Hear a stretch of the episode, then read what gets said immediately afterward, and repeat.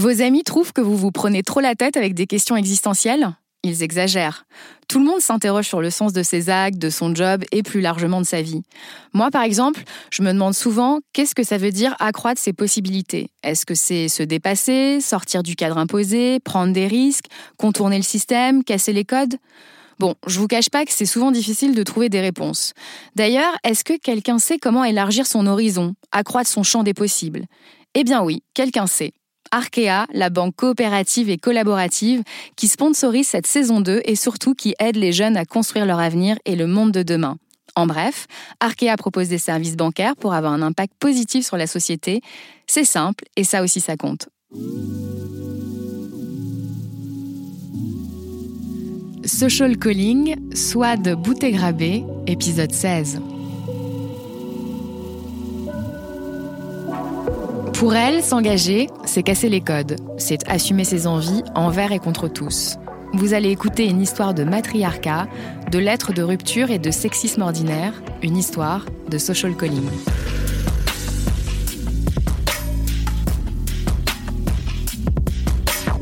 Je crois qu'il y a beaucoup de femmes qui ne font pas ce qu'elles rêvaient de faire.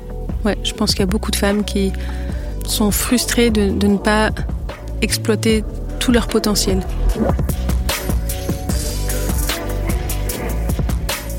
C'est à Belleville que je retrouve Swad. C'est là qu'elle habite et c'est là qu'elle a fondé et installé en 2017 les Décodeuses, la première école de code gratuite pour les femmes dans les quartiers. Je sais que Swad est née femme en 1982 sur le sol de la République française. Ses parents sont algériens, musulmans et ont quitté leur pays pour rejoindre la France sous Valérie Giscard d'Estaing.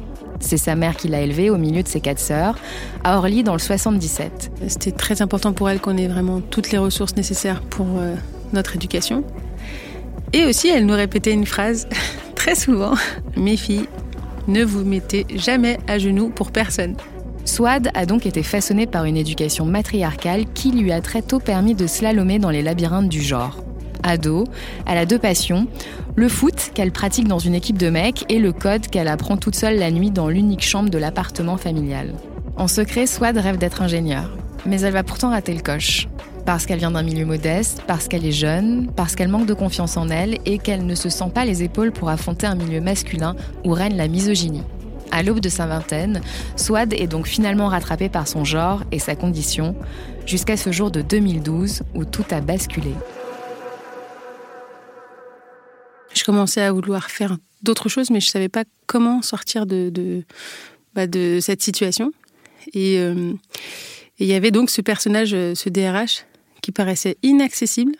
Et un jour, euh, j'ai commencé à écrire. je me souviens très bien de, de ce que j'ai écrit. J'ai beaucoup repensé justement. C'était bah, toute la reconnaissance que, que j'avais pour cette boîte qui m'avait formée, qui avait déjà accepté que bah, de me donner euh, ma première chance, de m'avoir euh, accompagnée en fait euh, et bah, aussi à évoluer, mais qui m'écoutait pas sur mes souhaits, mes envies. J'ai beaucoup accentué sur enfin tout ce que j'avais envie de faire, mes projets, ma passion pour l'informatique, mes envies aussi d'entreprendre. Je savais pas du tout quoi faire, mais c'est exactement tout, tout ça que j'ai expliqué dans ce courrier. Et en fait, quelques jours après, ça a été la grande surprise, euh, le DRH euh, qui m'appelle en commençant euh, par Je suis super touchée par le courrier que vous m'envoyez. C'est la première fois que je reçois un courrier avec une histoire. Et donc, si j'ai bien compris, mon histoire, elle lui a plu. Et je me souviens que pendant quelques années, je voulais faire une formation, je voulais valider mes compétences. Plusieurs années, ça m'était refusé. Et là, il me proposait une formation. Euh, mais moi, ça y est, j'avais déjà envie de partir, de voyager, d'entreprendre euh, autre chose. Qu'est-ce qui fait que tu as accepté euh, ce CDI dans la banque, alors que c'était pas du tout ce que tu voulais faire à l'origine, puisque tu voulais être ingénieur? Pour moi, à l'époque, le CDI, c'était la liberté. Et en parallèle, moi, je viens d'une famille où ma mère nous a élevés seuls. Et c'est vraiment bien tombé que j'ai pu avoir ce CDI parce que ça nous a permis d'acheter la première euh, maison de ma mère. Et c'était vraiment son, c'était vraiment son, son, rêve. Donc évidemment, euh, bah, j'ai participé donc à, l'achat de cette maison qui était euh, vraiment son, son plus grand souhait à l'époque. Donc je suis restée par devoir. J'ai vraiment pas euh, choisi cette voie. En revanche, j'ai appris à l'aimer, mais j'ai, mais je l'ai fait vraiment surtout pour ma mère. Tu as réussi à trouver ta place dans cette banque? Le premier jour de mon arrivée à la banque, je, me, je m'en souviendrai toujours parce que ça m'a vraiment choquée. C'est la directrice de l'agence qui me dit Je n'ai jamais demandé à avoir une femme dans mon équipe. Et ça, ça m'a vraiment euh, marqué. Enfin, je comprenais pas pourquoi euh, elle me disait ça. Et en même temps, dans les recrutements, je me souviens qu'on était une quarantaine d'élèves en alternance à vouloir euh, travailler dans cette banque. Et au cours des recrutements, moi, j'étais prise nulle part. Et c'est à la suite d'un désistement euh, que j'ai pris la place de quelqu'un qui ne voulait pas aller travailler dans une agence au cœur d'un quartier. Donc en fait, on m'a envoyé dans un quartier. C'est comme ça que j'ai pu travailler dans une banque. Donc euh, ça c'était le début, donc ça avait quand même mal commencé. Et après, j'ai rencontré des gens qui étaient super bienveillants, mais j'ai aussi euh, découvert un monde qui était très hum, masculin. Plus on montait, plus on rencontrait des hommes, moins on rencontrait des femmes. Et aussi, bah, plus on montait, moins la diversité était représentée. Donc c'était très compliqué de faire sa place. J'ai eu beaucoup de mal à j'ai eu beaucoup de mal à m'entendre avec un personnel qui était très souvent dans la représentation sociale euh, du banquier, du banquier qu'il faut représenter, c'est-à-dire celui qui est quand même très austère, qui décide de qui il finance, qui il finance pas, et on ne sait pas vraiment pourquoi. Et, euh, donc j'étais quand même euh, très souvent euh, tiraillée entre l'envie d'aider une clientèle et toutes ces hum, limites qu'on nous imposait à cause de critères qui parfois n'étaient pas justifiés. Est-ce que tu arrivais à être toi-même? Je pense qu'on me laissait pas être moi-même. Déjà parce que ce sont des petites situations qui se cumulent, mais qui, hum, au final, nous rappellent bien qu'on ne peut pas être à notre place. Par exemple, euh, il arrivait à tous les pots de départ la question est-ce que vous buvez de l'alcool? On me la posait souvent cette question et quand je répondais non, ah mais c'est parce que vous êtes d'une confession et en fait voilà, on hop ça ça partait tout de suite en euh, ah la religion etc et et euh, c'était c'était compliqué parce que dans la banque on pouvait pas parler religion ni politique. Mais à côté avec les collaborateurs dès qu'on montrait un peu qui on était bah on était exclus. Donc euh, si tu bois pas bah tu peux pas t'amuser tu peux pas te détendre et donc tu peux pas rester avec nous. Alors que c'était complètement incohérent parce que à côté de ça je je participais euh, aux cadeaux, je participais euh, aux petits mots sur la lettre, euh, je participais aux félicitations pour les gens qui avaient des, promotions. Enfin, donc c'était pas c'était pas évident d'avoir sa place en tant que femme, en tant que venant de quartier. Et aussi, il supposait que j'étais de confession musulmane. Donc tout ça mélangé, c'était un peu excluant. Alors en 2015, avec le chèque en poche que j'ai de, la rupture conventionnelle, je, bah, je pars euh, aux États-Unis parce que c'est euh, vraiment le pays dans lequel je. Bah, déjà que, que, je veux découvrir parce que depuis l'enfance, euh, je baigne dans cette culture urbaine hip-hop de quartier qui nous fait vraiment rêver. Donc je, me retrouve là-bas et je vais pas dans n'importe quel quartier parce que la culture urbaine, elle est très présente euh, dans les quartiers d'Harlem, Brooklyn, etc. Et donc je vais, je vais à Harlem.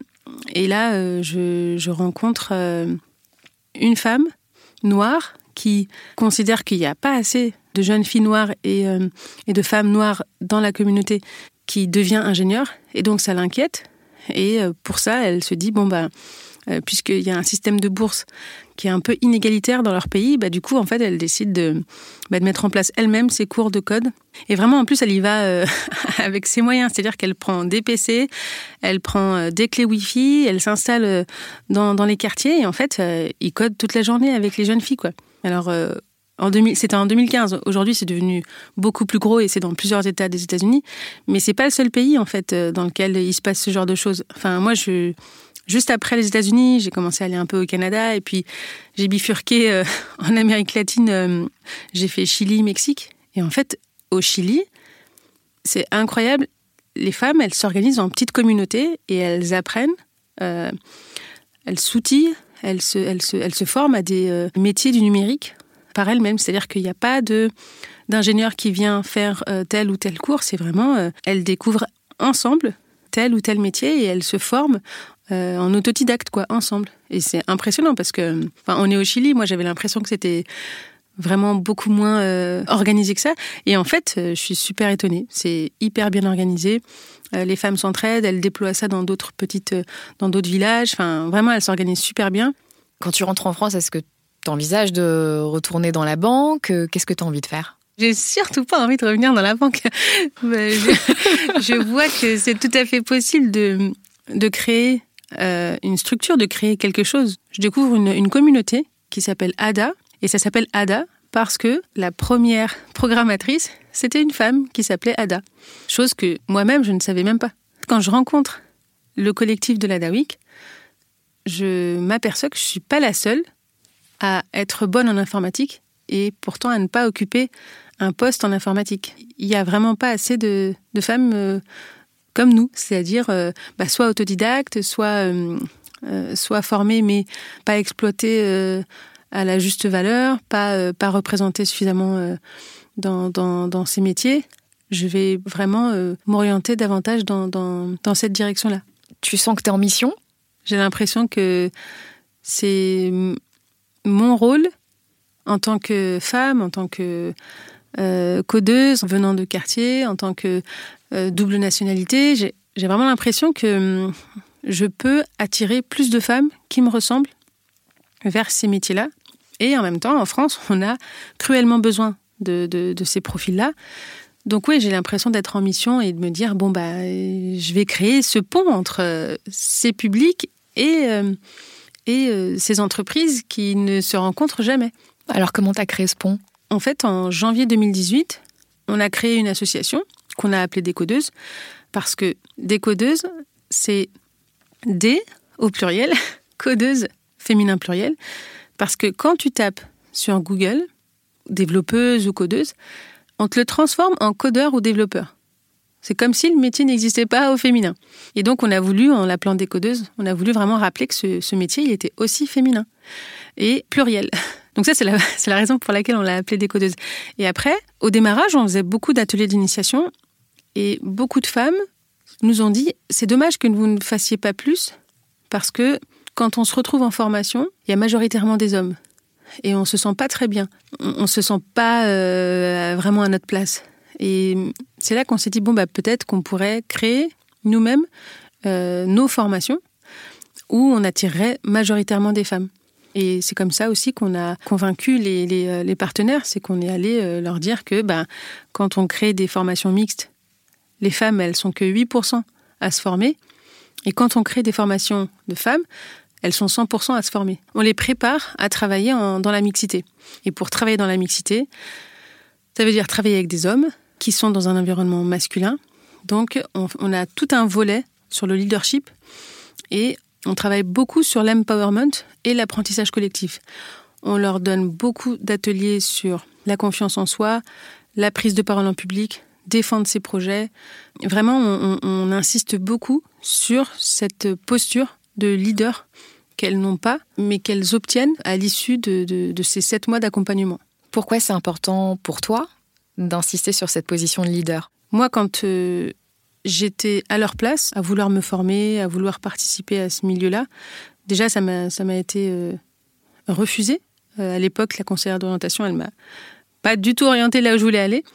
Et j'ai beaucoup souffert de ne pas faire ce que je voulais faire. Et je pense qu'avec un peu de, un peu d'aide, un, petit coup de pouce, je pense qu'il y a plein d'autres femmes qui, euh, qui peuvent prendre cette position et, euh, et rétablir l'équilibre dans le milieu de la tech. Donc tu es un peu devenue euh, la conseillère d'orientation 2.0. Moi j'ai l'impression que j'aurais bien fait mon, mon travail si si il y a plus de femmes qui qui s'orientent vers ces, ces métiers. Il y a encore beaucoup à faire et donc je suis super frustrée parce que il y a de plus en plus de demandes chaque fois que je rencontre des, entreprises qui ont besoin de développeurs et de développeuses, ils savent pas comment attirer les femmes. Il faut vraiment qu'on ait plus de moyens pour euh, former plus de femmes. Donc toi, tu as été confronté au sexisme ordinaire dans la banque, tu as été confronté au sexisme ordinaire dans la tech. Pourtant, tu as l'air d'être assez solide quand on te voit. Comment est-ce que tu as appris à ne pas te laisser faire? Je crois que on doit toute cette confiance en nous avec mes sœurs, on la doit à notre maman. Parce que c'est une femme qui nous a élevés seuls, qui avait deux jobs. C'est elle qui nous a connectés à Internet parce que c'est elle qui a travaillé dur pour avoir un PC à la maison. C'était très important pour elle qu'on ait vraiment toutes les ressources nécessaires pour euh, notre éducation. Et aussi, elle nous répétait une phrase très souvent Mes filles, ne vous mettez jamais à genoux pour personne. Forcément, euh, en grandissant avec cette phrase, d'emblée, on, se comporte d'égal à égal avec tout le monde. On se sent, on s'infériorise pas et on se laisse pas inférioriser.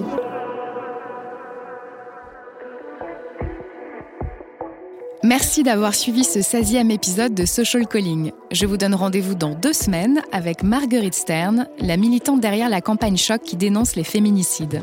Et si vous avez autour de vous des personnes qui ont vécu un social calling, n'hésitez pas à m'écrire à callingsocial@gmail.com. Si vous aimez ce podcast, n'hésitez pas à partager autour de vous, à en parler sur les réseaux sociaux. Vous nous retrouvez sur Apple Podcasts, SoundCloud et toutes les plateformes de podcast. Et surtout, vous n'hésitez pas à nous laisser des petites étoiles. À très vite.